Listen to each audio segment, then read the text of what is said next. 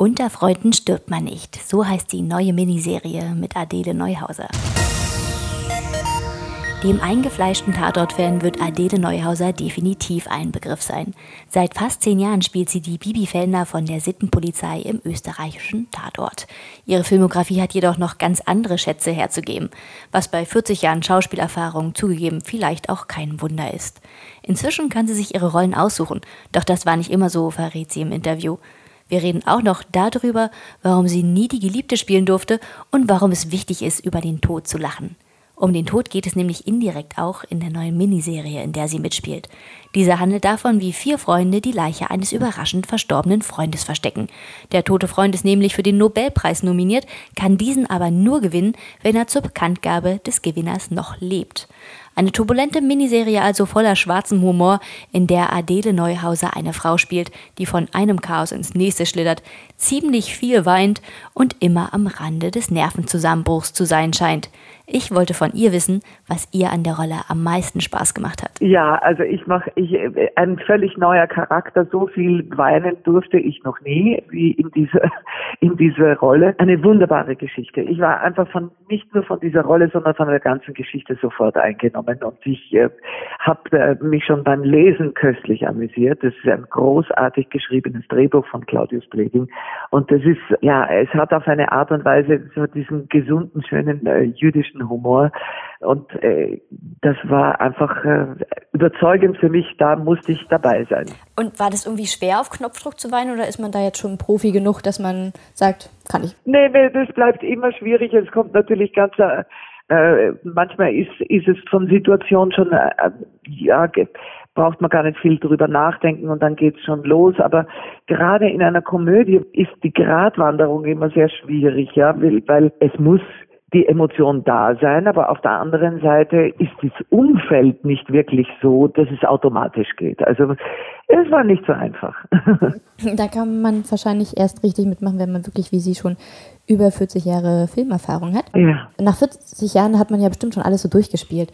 Mich hat mal interessiert, nach welchen Kriterien Sie früher Ihre Rollen ausgesucht haben oder ob man da überhaupt sagen konnte, man darf sie aussuchen oder ob man da eher Also Sie sagen schon, Ihre zweite Fra äh, Teil der Frage beantwortet eigentlich schon. In den Anfängen konnte ich gar nichts aussuchen und es war irgendwie interessant. Man hat mich von Anfang an immer eigentlich älter besetzt und auch in sehr äh, fragwürdigen Charakteren, also sehr, sehr nicht diese klassische junge Liebhaberin, dieses elegische Wesen.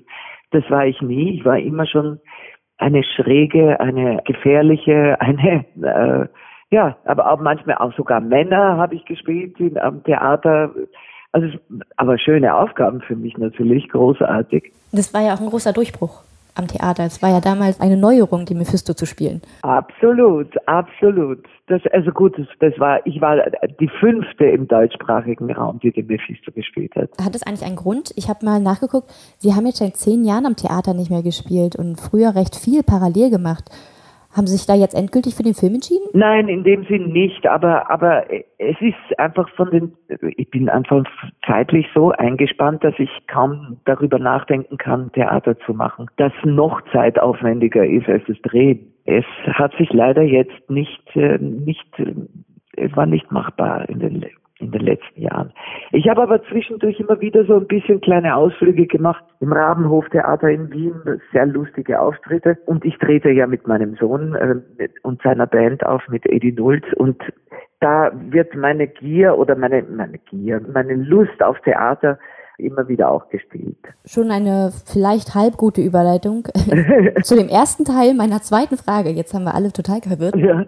Die Kriterienfrage, da hatte ich ja noch einen Nachsatz. Ich wollte eigentlich auch wissen, nach welchen Kriterien Sie nach 40 Jahren jetzt entscheiden können, Rollen anzunehmen, wenn man sagt, jetzt habe ich ja quasi schon viel durchgespielt. Jetzt weiß ich, was ich will.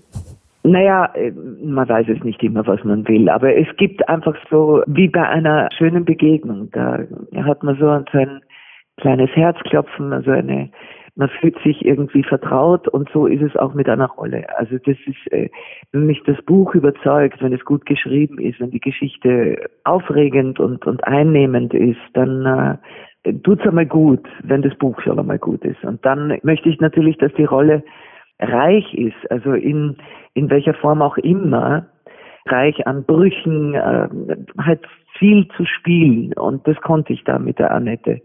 Die war einfach, äh, hat mir viel Spielraum gegeben, obwohl sie dann irgendwann immer mehr in den Hintergrund getreten ist, weil sie einfach sich ähm, mit dieser mit dem Verstorbenen, mit der Leiche an sich nicht, nicht auseinandersetzen wollte und konnte. Aber auch das, diese Zurückhaltung, das fand ich auch sehr aufregend. So, so habe ich noch nie spielen dürfen und können. Haben Sie noch einen Wunsch, was Sie gerne mal spielen möchten? Sie haben am Anfang erwähnt, dass Sie nie die Geliebte spielen durften und immer die Verrücktere so ein bisschen. Würden Sie gerne mal die Geliebte spielen? Na, ehrlich gesagt, na. die sind langweilig, die Geliebten. Das ist äh, auch langsam, äh, ne, das ist gar nicht so interessant. Ich finde es viel aufregender, in Brüchen im Leben, an Wendepunkten zu sein. Also das, äh, man, man verführt Menschen ja in einer Art und Weise, ähm, mit dir zu gehen. Und da möchte ich Sie auch auf eine spannende Reise mitnehmen. Und das wäre mir wichtig. Also da gibt es sicher noch viel zu erzählen. Und ich glaube, dass jetzt aufgrund unserer Situation, in der die Welt jetzt steckt, mit dieses mit diesem Virus und mit mit mit den wirtschaftlichen Einbrüchen und und und der klimatischen Situation, dass es da so elementare Dinge auch zu erzählen gibt, äh, ja, da würde ich mir wünschen, in der Richtung auch noch mehr zu erzählen. Die Möglichkeit gibt es sich vielleicht noch. Erstmal haben wir jetzt ja noch die Serie mit dem vielen schwarzen Humor und Sie haben die aktuelle Situation gerade angesprochen. Da äh, dachte ich mir, man lacht ja quasi über den Tod und ist es jetzt vielleicht gerade noch wichtiger als sonst, über den Tod lachen zu können? Es ist immer wichtig, über, über schwierige Situationen lachen zu können, sich selbst in einer schwierigen Situation weil dadurch relativiert sich der Blick auf die Situation und man begreift ein bisschen mehr, wo man steht und was eigentlich passiert ist. Humor ist enorm wichtig und ohne Humor können wir nicht leben. Also das humorlose Menschen sind gefährlich. Wir brauchen das Lachen, um über über schwierige Situationen hinwegzukommen. Wir dürfen einander nicht auslachen, aber wir können über uns lachen und wir können über absurde Situationen lachen. Und in diesem, in dieser Serie haben wir einige absurde Situationen zu durchwandern, wir vier Freunde. Und das macht diese Serie so, finde ich, so wahnsinnig einnehmend. Auf jeden Fall. Gab es denn auch schon in Ihrem Leben jemanden, mit dem Sie sowas Verrücktes oder für den Sie so etwas Verrücktes machen würden oder gemacht haben?